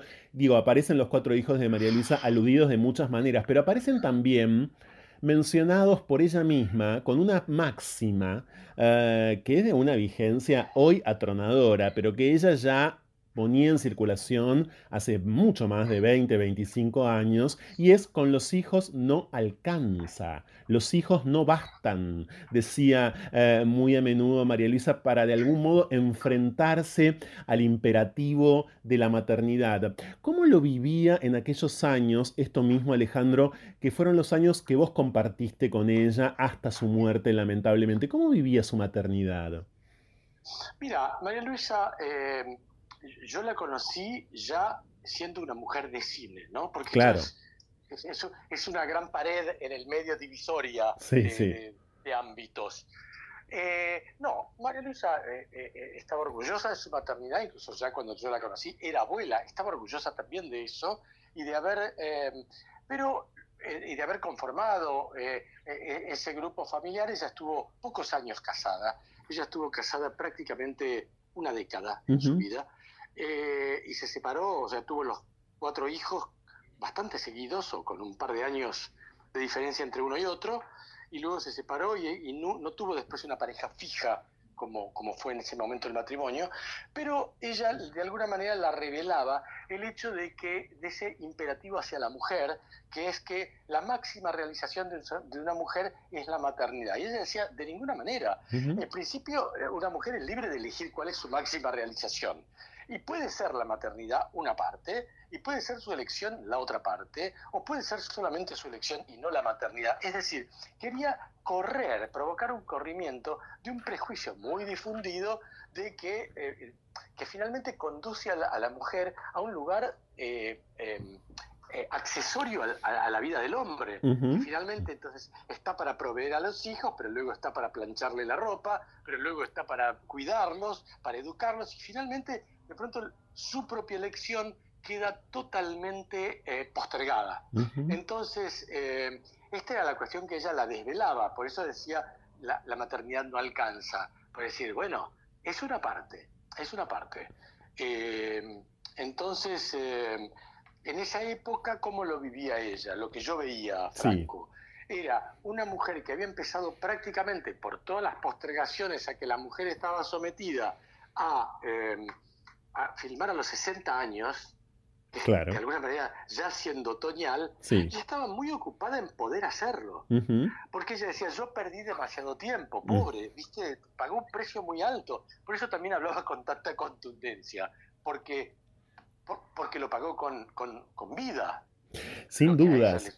Su propia experiencia. Su propia experiencia, exactamente. El, en el documental también, Alejandro, hay algo que lográs como director, eh, junto a todo tu equipo, lógico, que es enhebrar con una justísima, en una justísima dosis, la obra precisamente y la vida, ¿no? Tratar de, de, de generar allí un diálogo muy, pero muy, insisto, equilibrado, en donde una cosa no refleja exactamente la otra, la obra refleja la exactamente la vida, no, pero sí uh, los intereses, sí las fuerzas ¿no? E ideológicas que la estaban um, tomando uh, por completo y demás. Y por supuesto, hay un episodio importantísimo para tu propia vida, que es el episodio por el cual empezás junto a María Luisa Bemberg a adaptar el cuento El impostor de Silvina Ocampo para una nueva película de María Luisa que finalmente ella no hace, pero que sí vos terminás haciendo y estrenando en 1997. De esos días puntuales que fueron los días finales de María Luisa Bemberg, ¿qué recordás? Mira, eh, es, es un momento muy conmocionante para mí, aún hoy, porque fue también como un periodo importante de mi vida. Eh, la verdad es que María Luisa estaba muy gravemente enferma y María Luisa, tal era su el apasionamiento que sentía por este descubrimiento tardío del cine en su vida y tanto lo que le gustaba, que María Luisa mejoraba cuando trabajábamos. Con lo cual intentamos trabajar a diario, de hecho yo convenía cosas con ella y a veces el, el, trabajo de guion a veces no, siempre, no, no, da para un trabajo cotidiano porque de pronto uno trabaja y de pronto hay que escribir. Uh -huh. Y de pronto necesitaba tres días para escribir claro. tramos o fragmentos que, que, habíamos convenido. Así que, pero, pero, iba igual. Iba igual y un poco por eso, Franco, es que yo empecé a grabar conversaciones, un poco para decir, dije, María Luisa, te entrevisto. Digo, cuando no tenemos, este, cuando no tenemos, cuando no hay trabajo de guion, mientras yo estoy elaborando en casa, eh, te, entrevisto, te entrevisto, charlemos. Y ella me, me se enganchó, pero luego la enfermedad estaba muy grave y pocos días después falleció. También por eso quedaron esas, esas cintas que yo tenía atesoradas por tantos años, ¿no? Cuando vean el documental, además van a descubrir eh, una especie de orden eh, o, de sugerencia final que María Luisa Benberg le da a Alejandro eh, Massi eh, en relación justamente al film El impostor, que termina siendo, como decíamos recién, Alejandro, y que es, eh, por cierto, uno de los momentos más entrañables y más emotivos, ¿no? De El eco de mi voz. Eh, la obediencia de Alejandro, el modo en el que obedeces a María Luisa y aparece en El Impostor, película que hay que ver, película bellísima. Yo recuerdo haberla visto además en el cine en eh, el momento de su estreno, Alejandro, en 1997 justamente. Eh, sí, sí, claro. Una historia que me alegra mucho que digas esto, porque es una película que yo adoro, fue mi ópera prima, yo Claro. se la debo a María Luisa, pero además es una historia bien compleja, bien Sí, borgiana, sí. a pesar de que obviamente es de Silvino Campo, pero digamos, e- es esa, esa, esa alucinación pampeana Tal cual. eh, de, de alguien que se encierra en un campo. Me, me encanta que la hayas visto. Sí, la vi, me acuerdo en su momento y lo he conversado. Incluso, mira, recuerdo que eh, los protagonistas de esa película son Antonio Viravent y Walter Quirós. eh, y recuerdo que esto mismo se lo dije a Walter Quirós en algún momento, eh, en alguna charla. Le dije, qué linda aquella película que Benberg no pudo terminar e hizo Alejandro Massi, llamada El Impostor. Véanla si pueden.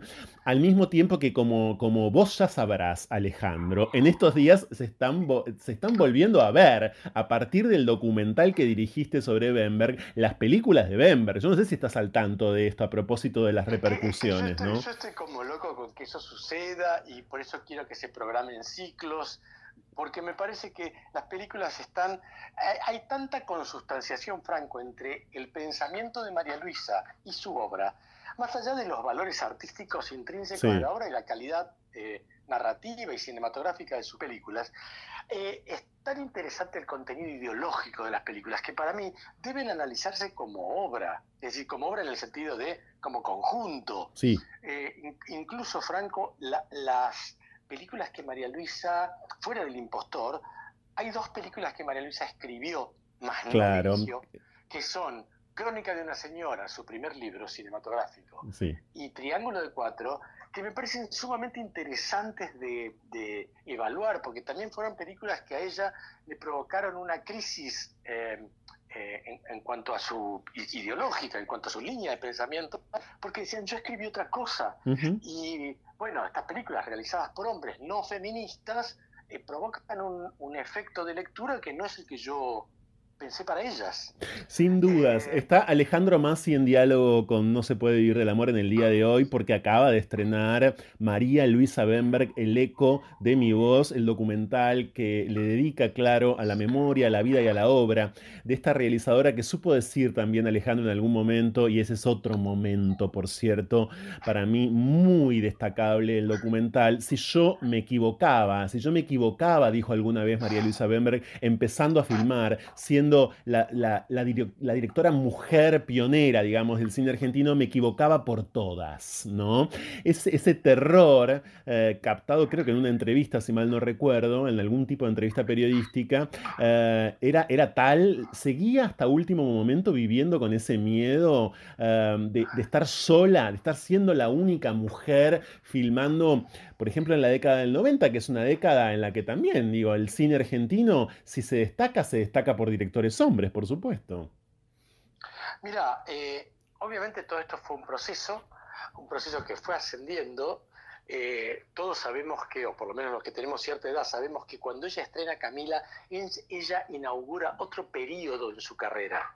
Ella había hecho dos películas pequeñas, que eran Momentos y Señora de Nadie, que les había, le había ido bien y demás, pero Camila la consagra, por supuesto a nivel internacional, porque fue nominada al Oscar, pero al margen de eso, le da una, un margen de credibilidad como artista que no tenía hasta ese momento. Entonces eso le da una seguridad como para avanzar y, bueno, en fin, empieza a ser, por eso digo, la- hay virajes en, en- en el proceso de producción de su obra que, que van provocando cambios.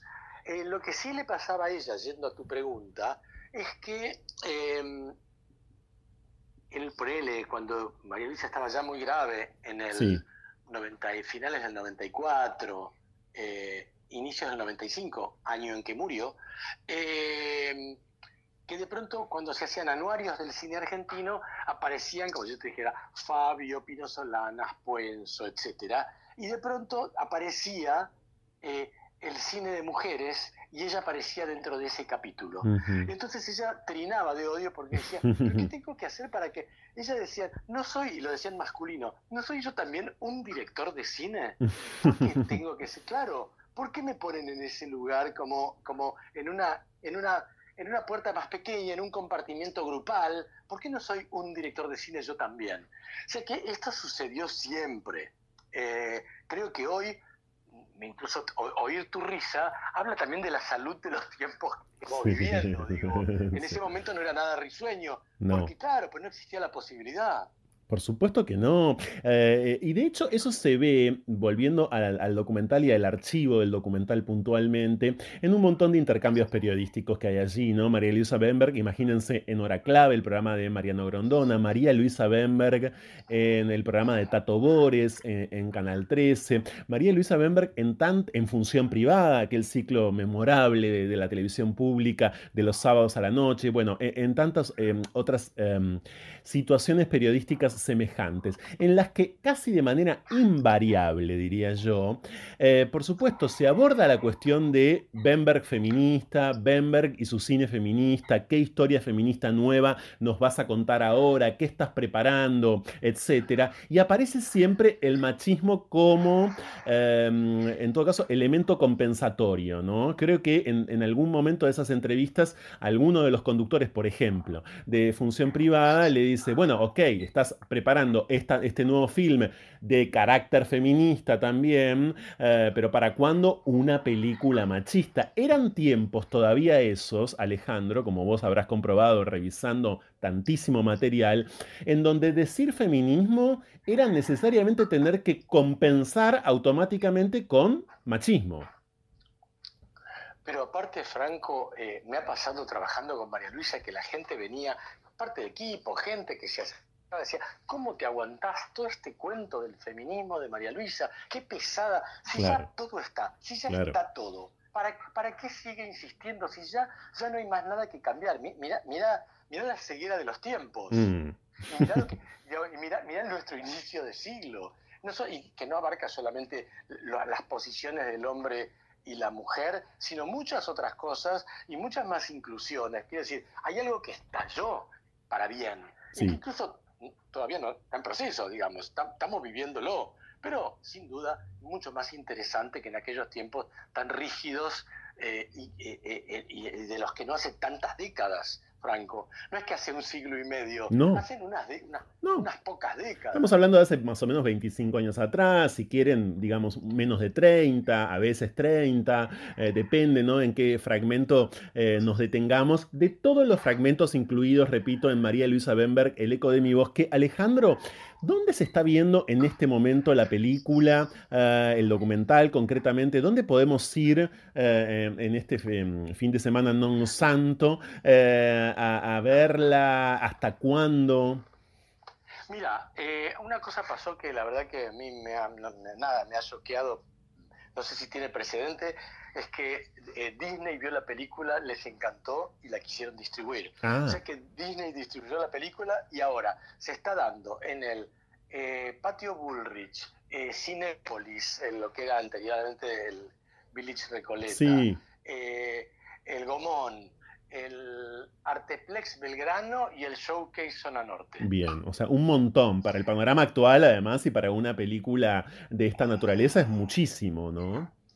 Este, la verdad que yo estoy muy contento, espero que la gente la vea. A mí me importa mucho también que, que, se, que se vea a esta eh, pensadora artista y que se vean sus películas. Me parece muy importante para nosotros argentinos porque eh, es, es alguien que habló de nosotros, ¿no? Es alguien que habló de acá. Muchas de sus películas, si ustedes son, son buenos, buscando en la web, las van a encontrar. Efectivamente, en la web no es la mejor manera, claro. Por eso Alejandro Masi recién decía, lo bueno es que se programen ciclos, por supuesto, como corresponde, y que las películas se proyecten en los marcos institucionales y legales correspondientes. Pero bueno, en estos tiempos también, si se dan maña, van a encontrar algunas películas eh, en la web. Una amiga íntima el otro día volvió, después de ver el documental de Alejandro, volvió rápidamente a Miss Mary eh, un film absolutamente exquisito de principio a fin, justamente. Eh, bueno, esto, esto está pasando, como decíamos, eh, y qué bueno que tu documental sobre el que tanto has trabajado, Alejandro, lo esté encendiendo, de verdad. Y a propósito, antes de despedirte, supongo que estarás trabajando en otros proyectos, me gustaría saber en cuáles. Mira, em, una, una, pequeña postilla a lo que dijiste. Quien trabaja mucho para eh, la difusión de la obra de María Luisa y que, y que para mí eh, eh, ha, contribuido a la preservación y al cuidado y a la difusión es Lita Stantic, que vos nombraste antes. Lita produjo cinco de las seis películas que María Luisa efectivamente dirigió y realmente se ha ocupado de conservarlas, difundirlas y demás, por lo cual siempre pido ayuda y, colaboración para ella, para, para, justamente para que la obra pueda correr en sus mejores versiones a, a los ojos de las nuevas generaciones, ¿no? Eh, en, cuanto a tu pregunta, perdón, eh, te lo dije esto porque te lo... Por favor, no, no, yo sí, no, además es inolvidable la visita, como dije antes, de eh, María Luisa Ben, de perdón, ojalá hubiera venido Bemberg a este programa, ojalá este programa hubiese existido, de Lita Stantic, una medianoche aquí en, en la 1110, porque hablamos y mucho de esto que estás trayendo de vuelta a colación, Alejandro, y sin duda, ¿no? Lita trabaja incansablemente para que esto ocurra y además tuve la suerte de poder conversar con ella sobre cine, sobre cine de mujeres, eh, por decirlo de una manera vieja. Eh, ¿Y qué, quieren que les diga? ¿Qué quieren que les diga? Lita Stanti, que es una pieza, eh, es una persona demasiado importante para la producción cultural argentina y está entre nosotros y sigue produciendo. en cuanto a lo que estoy haciendo, yo estoy a punto de estrenar en, un par de meses Santa Evita, que hice con... Claro Exactamente, la, todo el equipo de, Disney, Rodrigo García, sí, sí, sí. La adaptación de la novela de Tomás Eloy Martínez, Santevita, protagonizada por Natalia Oreiro, eh, claro, se está por estrenar, vos dirigiste allí. Exacto, Darío. Grandinetti, Ernesto Alterio, Francesco Orellá, eh, Diego Velázquez. Sí, es una historia extraordinaria que yo recomiendo muchísimo al público, que dio muchas vueltas antes de ser adaptada, que sus derechos han, los ha tenido Babenco, los ha tenido creo que Robert Redford, es decir, a, a lo largo de las décadas fue tan exitosa cuando se publicó, tan escandalosa, tan eh, controvertida también, eh, que me parece que es una historia fascinante, ¿no? También en, su, en sus aspectos escabrosos, porque lo es, pero me parece que es una, una, gran, gran historia. Bueno, me, voy a poner en el rol de Rómulo Berruti frente a María Luisa Bemberg en función privada y te voy a decir, qué mujeres intensas, ¿no? Eh, ¿Para cuándo hombres intensos? Silvino Campo, Eva Perón, María Luisa Bemberg. claro. Bueno, Silvino Campo, una, una, también si bien Ernesto Montequini, tanta gente hizo mucho por el, el conocimiento de, de Silvino Campo, pero es una escritora, Franco, que tenemos pendiente. No, no, es una gran escritora que ha sido una fóbica y que ha, quedado muy eclipsada por Bioy. No sé si por, por, esas cosas de la vida, digamos, no, no, no es por echar culpas a nadie, pero me parece que es una escritora enorme que todavía debe conocerse más. ¿eh? Todavía debe conocerse muchísimo más. Es realmente impactante volver a cualquier texto eh, de Silvino Campo y no ocupa, estoy totalmente de acuerdo, el lugar canónico que debería ocupar realmente, que otros ocupan de manera absolutamente indubitable, bueno, Borges mismo y Bioy, eh, pero que Silvino Campo tiene que ocupar. Bueno, ha, ha pasado eh, de todo en este sentido en estos últimos años, ¿no? Por suerte, pero no termina de ocurrir, así que sí, yo coincido eh, por completo. Leerla siempre es muy convulsionante, volver a incluso a su primer libro, que para mí es, eh, es, quizás uno de los mejores, que se llama Viaje Olvidado. Eh, bueno, nada, sí, y a la poesía también de, Silvino Campo, no solamente a la prosa, claro, a la poesía.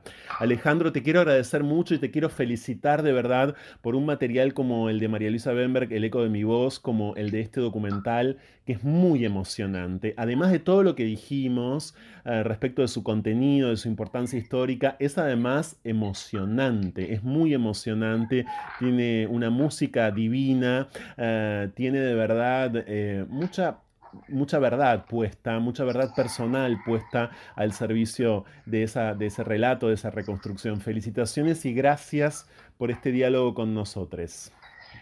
Eh, gracias a vos por la invitación, Franco, y, y, nada, hasta pronto. Hasta pronto, te mando un abrazo, gracias. Un abrazo grande. Seguimos en No se puede vivir del amor de esta manera.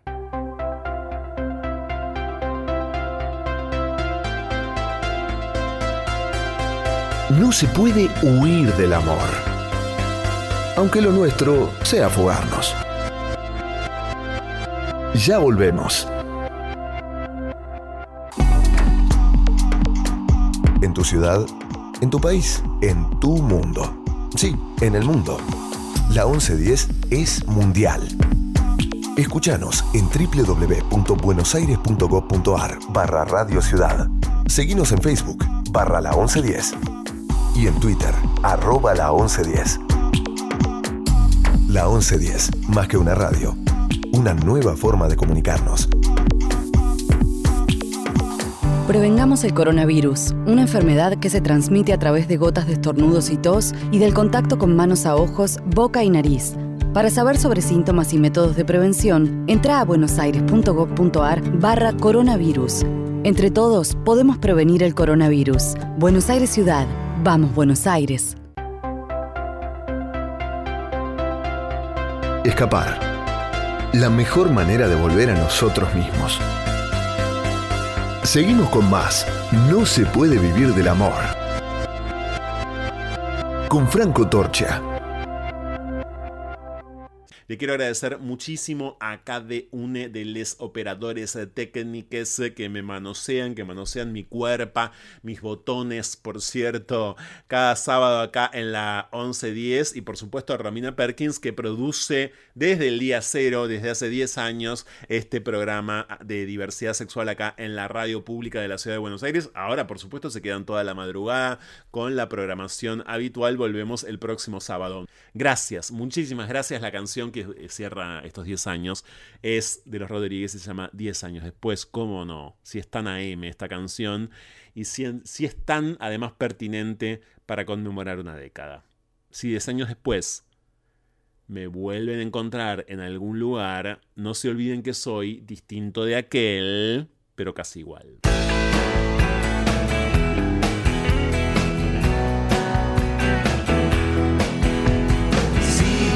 Años después te vuelvo a encontrar en algún lugar. No te olvides que soy distinto de aquel, pero casi igual.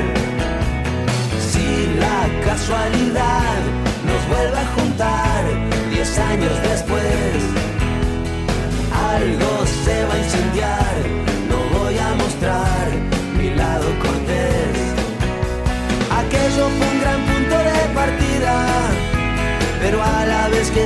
se te olvida.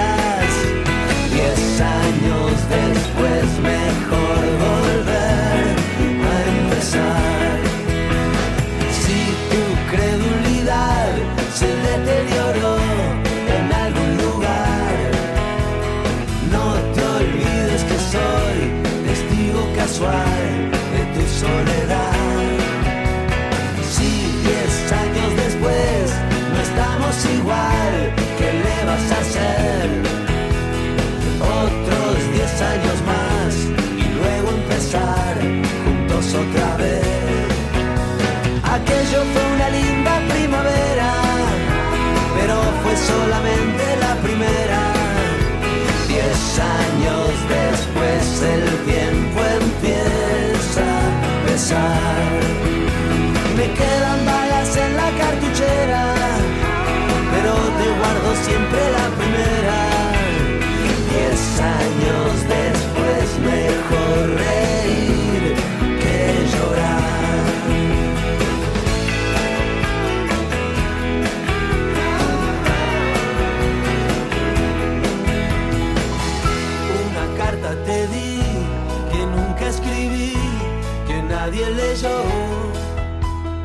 Hoy, diez años después, todo sigue igual, nunca te llegó. Dentro del corazón, al día de hoy, no queda lugar. Si perdí la razón,